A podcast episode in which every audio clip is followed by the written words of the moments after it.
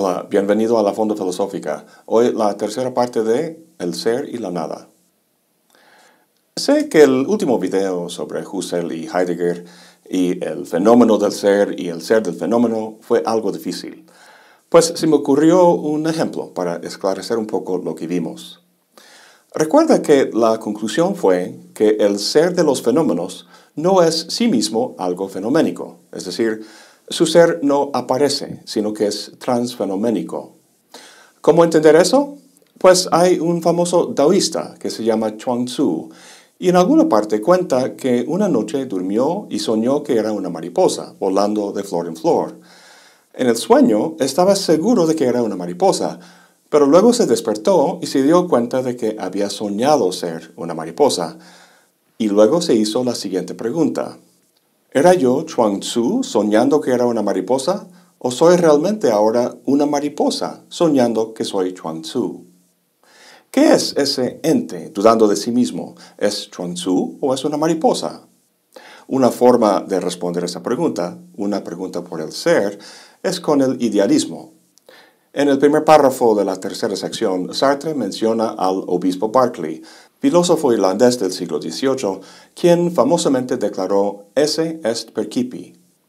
Es una frase latina que significa que el ser consiste en ser percibido, o en otras palabras, que no hay nada que sea independiente de la mente y sus actividades epistémicas de conocer.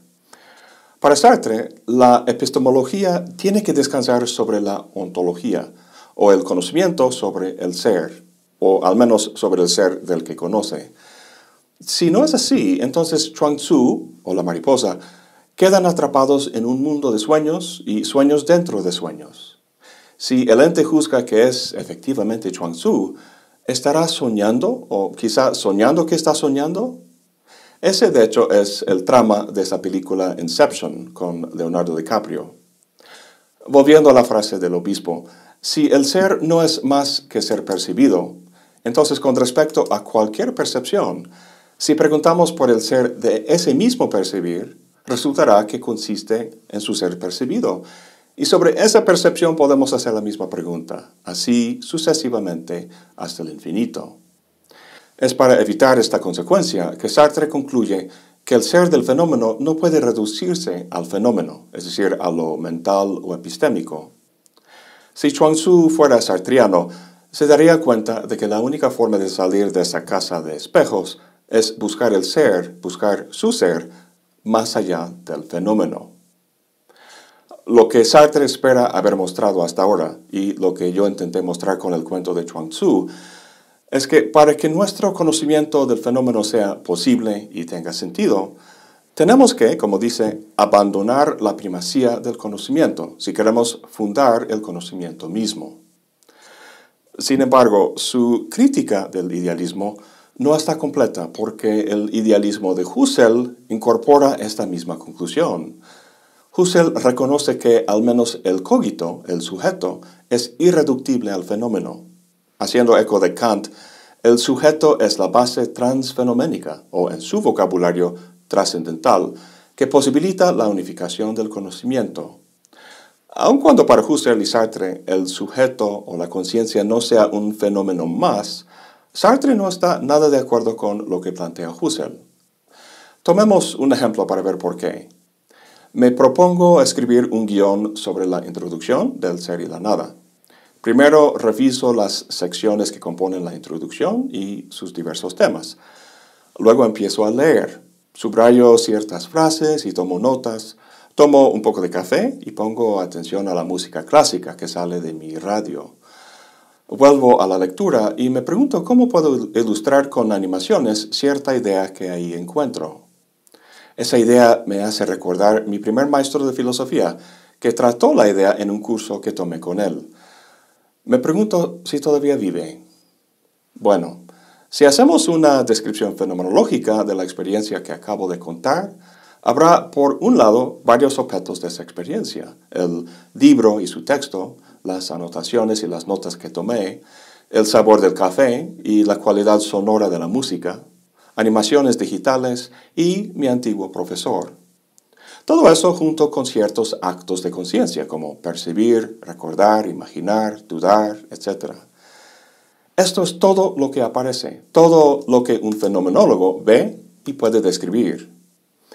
Sin embargo, dice Sartre, hay filósofos que encuentran una cosa más, un ego, un sujeto, un yo detrás de todo esto, dirigiendo el flujo de estos actos de la conciencia. Aunque no sea estrictamente una descripción, sino una inferencia o suposición, este ego parece muy razonable, ya que para que todos esos objetos y actos no sean una mera miscelánea juntada, sino todos vinculados entre sí como componentes de una sola experiencia, a saber la mía, semejante sujeto parece necesario. En una de sus primeras publicaciones, el ensayo La trascendencia del ego, Sartre trató este tema de un ego encerrado como un homúnculo en la conciencia dirigiendo sus actos. Sartre dice que esta suposición no es necesaria, que ese ego que llamamos el yo no es inmanente sino trascendente. Se encuentra allá en el mundo tal como se encuentra el ego de otra persona. Entre los actos que describí del proceso de escribir este guion, hay uno que recoge y sintetiza momentos pasados junto con el presente, produciendo así esta cosa que llamamos el yo, nuestra identidad. No obstante, desde el punto de vista del sentido común, pareciera que el cogito de Husserl, que hace eco del de Kant y de Descartes, tiene razón. Cuando describo mi experiencia, digo, yo leo el texto, yo tomo el café, yo recuerdo a mi profesor. Esta experiencia tan común es lo que está detrás de la famosa frase de Descartes, pienso, luego soy. Yo pienso. Entre todas las cosas de las que podemos dudar, el yo como una sustancia pensante, el res cogitans, es la única de la que tengo total certeza. Sin duda, ese yo que todos tenemos y experimentamos es muy obvio y Sartre no lo niega, solo dice que no es básico, sino derivado.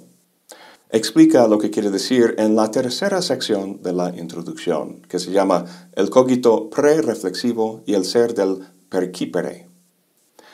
Antes que nada, quiero aclarar algo de terminología. Sartre utiliza tres palabras latinas en esta sección, percipi, percipiens y percipere. Significan respectivamente lo percibido, la percepción y percibir. Entonces, cuando dice en el título el ser del perquípere, está preguntando por el ser de eso que percibe o conoce. ¿En qué consiste? Aunque no será el ego trascendental de Husserl, Sartre le sigue muy de cerca en algunas cosas. Primero, caracteriza el cogito o la conciencia como intencional o posicional. Dice, toda conciencia es posicional en cuanto que se trasciende para alcanzar un objeto y se agota en esa posición misma se agota en ello, dice. La conciencia no trae ni ideas innatas, ni categorías, ni ninguna estructura precargada. De hecho, dice, el primer paso de una filosofía ha de ser, pues, expulsar las cosas de la conciencia. Entonces, si la conciencia tiene conocimiento, no es conocimiento de algo en la conciencia, sino de objetos en el mundo, como de una mesa. Sin embargo, dice Sartre, la condición necesaria y suficiente para que una conciencia cognoscente sea conocimiento de su objeto es que sea conciencia de sí misma como siendo ese conocimiento. Lo que dice aquí es muy parecido a lo que dice Husserl sobre la necesidad de que el flujo de los actos de conciencia tengan una unidad, que no sean una miscelánea de actos, sino todos mis actos. Para Sartre, si la conciencia no está consciente de ser esa conciencia de mesa, sería, dice, conciencia de esa mesa sin tener conciencia de serlo. O, si se prefiere, una conciencia ignorante de sí misma, una conciencia inconsciente, lo cual es absurdo. Entonces, una conciencia de conciencia o autoconciencia debe de ser posible, pero ¿de qué manera? Lo que la tradición, al menos desde Descartes, nos ha enseñado es que la conciencia pasa a ser autoconsciente cuando convierte a sí misma en objeto de conocimiento. Por ejemplo, primero tiene uno la conciencia posicional de un objeto, como una mesa. Luego, en un segundo momento, la conciencia toma esa primera conciencia como objeto de reflexión. Al estar consciente de la primera conciencia, pareciera que se trata ya de la autoconciencia. Pero Sartre tiene un problema con eso. Tanto en el primer caso de la conciencia de la mesa como en el segundo caso de la conciencia de la conciencia de la mesa, lo que tenemos es el binomio conocedor-conocido. En el segundo caso, el objeto o lo conocido es conciencia de mesa, pero lo que lo conoce, el conocedor, aún no es conocido. La conciencia que conoce y la que es conocida no son la misma. Como dice Sartre, si aceptamos la ley del par conocedor-conocido, será necesario un tercer término para que el conocedor se torne conocido a su vez. Y saben hasta dónde va esto, hasta el infinito. Para evitarlo, dice Sartre, tiene que haber una relación inmediata y no cognitiva de la conciencia consigo misma. ¿Cuál es la diferencia entre semejante relación y la relación reflexiva que hemos visto hasta ahora? Cuando me quedo mirando un cuadro en un museo, mi conciencia es posicional, es decir, tiene un objeto, el cuadro. Estoy reflexionando sobre ese objeto. Al mismo tiempo, dice Sartre, estoy consciente de esa conciencia del cuadro, pero de forma no reflexiva. Es decir, no lo he convertido en un objeto al que dirijo mi atención de forma centrada y reflexiva. Sartre dice que toda conciencia posicional de objeto es a la vez conciencia no posicional de sí misma. A lo mejor podamos comparar la diferencia entre la conciencia reflexiva y la no reflexiva con la diferencia entre el oír y el escuchar. Cuando hablas con un amigo en una cafetería, estás escuchando la voz de tu amigo, estás directamente consciente de ella como objeto de reflexión. Al mismo tiempo, oyes la voz de otras personas hablando a tu alrededor. Estás consciente de ella, pero de forma indirecta o no reflexiva. O sea, no la estás escuchando, sin embargo, estás consciente de ella. Recuerda que Sartre, como Husserl, veía la necesidad de que los actos de la conciencia no fueran una miscelánea, sino que constituyeran una unidad, la unidad del sujeto. Al concebir esa unidad o autoconciencia en términos de un cogito pre-reflexivo, Sartre estaba tratando de evitar cierto prejuicio epistémico, que como dice en el texto, plantea que saber es saber que se sabe, lo cual para el sentido común suena casi como la definición de autoconciencia. El problema es que ese saber es reflexivo, es posicional, un saber que, debido a la dualidad de conocedor-conocido, nunca puede captarse a sí mismo. Si no fuéramos conscientes de nosotros mismos de forma pre-reflexiva, cosas muy sencillas que hacemos todos los días no serían posibles. Sartre da el ejemplo de contar 12 cigarros. Para cada cigarro que se cuenta hay una conciencia de él como objeto tal como hubo esa conciencia de mesa que vimos. Sin embargo, si estas doce conciencias de objeto no fueran ya conscientes de sí mismas, entonces cada una de esas conciencias de objeto tendría que convertirse sí mismo en objeto para ser contado. Es la misma dinámica que vimos en el binomio conocedor-conocido. Para conocerse a sí misma, la conciencia tiene que convertir a su primera conciencia, digamos de una mesa, en objeto de reflexión. Sin embargo, la conciencia que conoce sigue siendo distinto de la conciencia conocida. Por mucho que repita esta operación, nunca llega a lograr la unidad de una autoconciencia. De la misma forma que en el ejemplo de los cigarros, nunca llega a la unidad de 12 cigarros. Sé que la argumentación aquí es muy abstracta y difícil, pero su conclusión sobre el cogito pre-reflexivo va a tener implicaciones muy importantes para la vida humana y la libertad. Entre otras cosas, con esta idea Sartre va a poder explicar el famoso fenómeno de la mala fe. Digo esto para que sepas que toda esta abstracción va a tener su fruto más adelante. Bueno, en la cuarta sección, Sartre vuelve a analizar el ser del fenómeno como algo que no puede reducirse ni al fenómeno, es transfenoménico, ni a la conciencia. Dado que este tema se tocó en la segunda sección y que se trata de otra forma en la quinta, pasemos a la quinta sección que se llama la prueba ontológica. La prueba ontológica es una de las clásicas pruebas de la existencia de Dios. Mediante un análisis del concepto de Dios, de su esencia, pasa a probar su necesaria existencia. En el vocabulario fenomenológico de Sartre, se podría decir que parte de una consideración de un fenómeno, el concepto mental de Dios, al ser de ese fenómeno, su existencia. En la prueba que emplea aquí, no parte de un fenómeno o una esencia, sino del ser, el ser de la conciencia, para probar la existencia de otro tipo de ser, no la de un Dios, sino de los objetos que conocemos. Su punto de partida es la afirmación, toda conciencia es conciencia de algo, la cual podemos interpretar de dos formas. O bien entendemos que la conciencia es constitutiva del ser de su objeto, o bien que la conciencia es relación con un ser trascendente.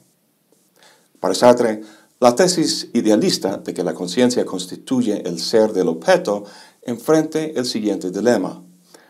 Recuerda que lo que aparece a la conciencia siempre es un solo aspecto o perspectiva del objeto.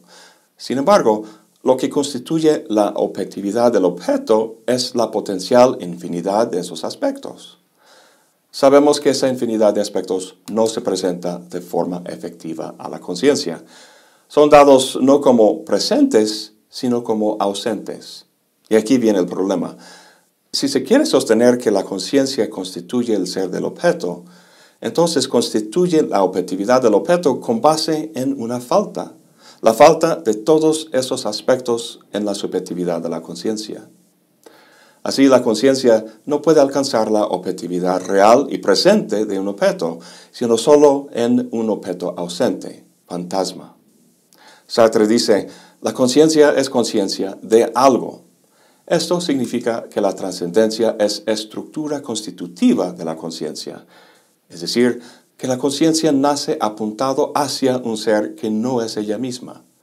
Eso es lo que llamamos la prueba ontológica. Si aceptamos que la conciencia trasciende a sí misma hacia un objeto en su presencia, la única cosa que puede hacer inteligible esa dinámica o estructura es que el ser de ese objeto sea transfenoménico y no producido por la conciencia. A fin de cuentas, este es el pecado de Husserl reduce la realidad o objetividad del objeto a una función del acto eidético de la conciencia. Para Sartre, la fenomenología es ontología, porque su principio básico es que la conciencia es conciencia de. Según Sartre, Husserl eventualmente traiciona su gran descubrimiento de la intencionalidad. Bueno, volvamos al subtítulo de este libro, un ensayo de ontología fenomenológica. Sartre pregunta por el ser, pero lo hace partiendo del fenómeno. En esta introducción hemos visto que la descripción del fenómeno implica una dimensión más allá del mismo, uno en el que encontramos, por un lado, el ser de la conciencia y por el otro lado, el ser de las cosas.